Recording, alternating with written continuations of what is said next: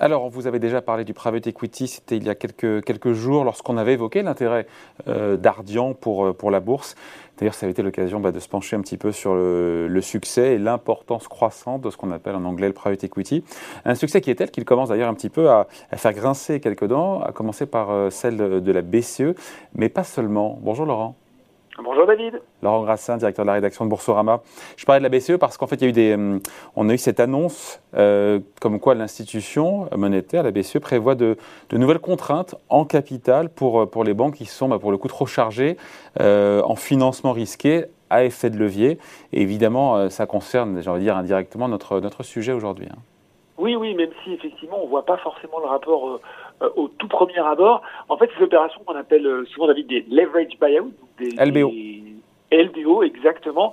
Euh, on rappelle le principe. Concrètement, euh, vous êtes un fonds, vous euh, faites l'acquisition d'une entreprise, un mécanisme d'endettement, et vous remboursez finalement les fonds empruntés par les bénéfices que dégage l'entreprise. Et à quelle occasion on a entendu récemment parler de LBO Eh bien, à l'occasion de l'offre du fonds de private equity, pas n'importe lequel, KKR, hein, dans le top 3 mondial des plus gros fonds de private equity, pour Telecom Italia. On savait que KKR hein, s'intéressait déjà au secteur. Il avait euh, acquis 37,5% de Fibercop en avril dernier. C'est une entreprise euh, créée justement par euh, Telecom Italia et l'opérateur italien Fastweb, qui est spécialisé dans les infrastructures de réseau, notamment la fibre. Et puis là, bah, il a fait cette offre quand même de 12 milliards de dollars, David. ce serait évidemment le plus gros LBO européen ever. Et conséquence, notamment, Telecom Italia pourrait chuter dans la catégorie P de, de de dette des entreprises qui risquent de ne plus pouvoir rembourser leurs dettes. Et c'est là-dessus que la PCE, justement, voulait agir en demandant euh, plus de, capital aux banques qui financent ces acteurs du private equity. Et, c'est là qu'on reboucle avec le sujet. Exactement. Le sujet, euh, Laurent, il est là. Euh, donc des acteurs qui sont de plus en plus puissants, de plus en plus d'argent derrière, au point peut-être de pouvoir représenter un risque pour le système financier si jamais les choses tournaient mal en cas de crise. Eh ben, c'est ce que justement nous dit plus ou moins la banque. Alors, ils sont pas aussi alarmistes, mais c'est ce que la Banque des règlements internationaux dans son dernier rapport trimestriel. Elle fait état, effectivement, David, elle fait un focus sur la croissance de ces marchés privés, euh, des investisseurs qui nous dit la BRI, on appelle, qu'elle appelle des gérants d'actifs alternatifs, qui cumulent un peu moins quand même de 10 000 milliards de dollars d'actifs, c'est pas mal. Euh, des sociétés, alors majoritairement, on l'a dit, de private equity, de capital risque, qui sont aussi euh, développées dans le crédit, dans la dette d'entreprise, profitant d'une euh, d'une régulation, nous dit là aussi la BRI, plutôt légère. Euh, et en fait, la, Banque des règlements internationaux nous donne trois caractéristiques de, de ces marchés. En gros, ce sont des marchés qui ont euh, une transformation de plutôt limité. Les investisseurs engagent du capital pour des périodes longues.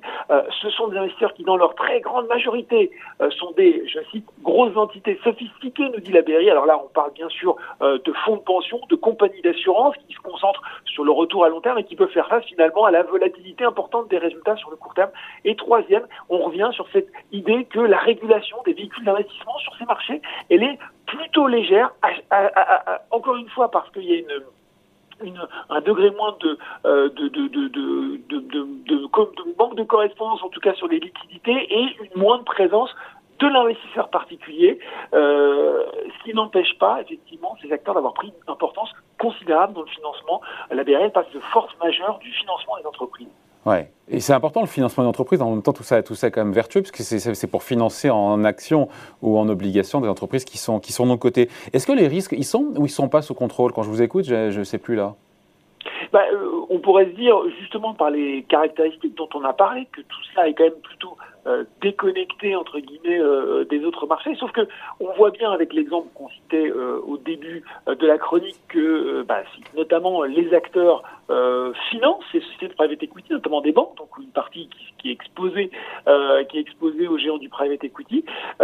Et surtout, finalement, la Banque des nous explique qu'il y a un aspect important à explorer actuellement, c'est l'impact des politiques monétaires et des marchés boursiers qui restent jusqu'alors relativement indéterminé sur ces acteurs.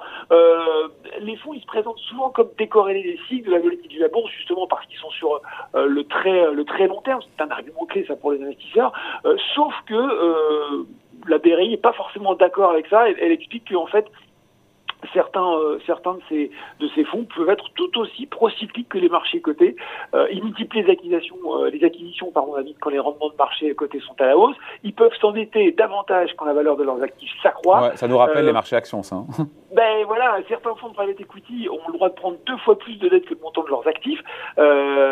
donc ça c'est quand même assez notable aussi.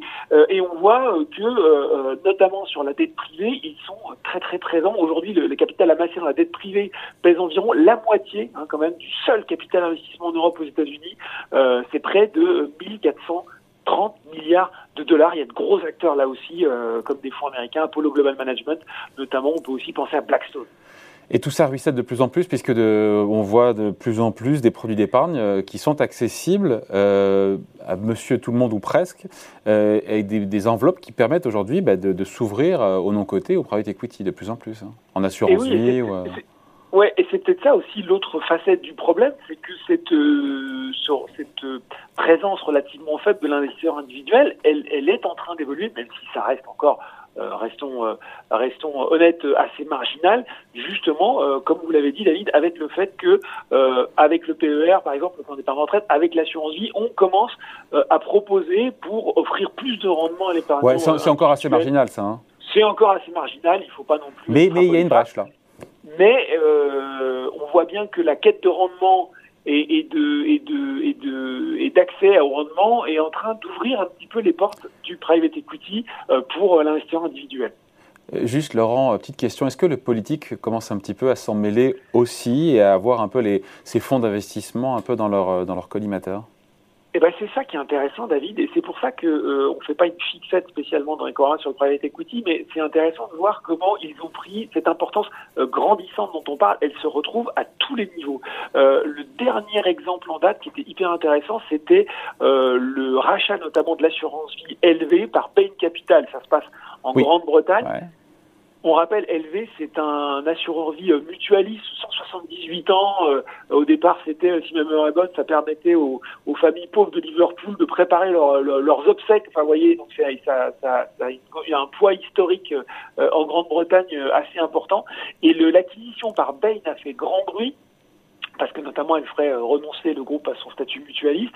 Euh, y a euh, et, on a vu notamment des parlementaires britanniques expliquer, demander une commission d'enquête sur des pratiques jugées destructrices du private equity, les requins du private equity. Alors quand on est en Grande-Bretagne, ça surprend un peu ce vocabulaire. typiquement surcharge de la dette, suppression de postes, réduction des retraites. on a même demandé à ce qu'on regarde un petit peu justement ce fameux traitement fiscal du carré d'intérêt. Vous savez cette part de plus-value de cession qui revient aux équipes des fonds et puis en Espagne, on a vu aussi récemment euh, qu'on s'inquiète de l'importance de Blackstone dans le parc immobilier, euh, le fonds qui avait fait main basse en fait sur de nombreux actifs euh, après, après finalement auprès des banques mises en difficulté pendant la crise. donc on voit bien qu'il y a à plein d'aspects entre les introductions en bourse, la présence vraiment très important dans le financement mmh. des entreprises, le rachat d'actifs considérés comme important, il va falloir surveiller, s'intéresser de plus en plus au private equity. Voilà, on voulait vous en parler donc de cette puissance grandissante du private equity qui fait, qui fait parler. Merci beaucoup Laurent, bonne journée. Merci David. Salut.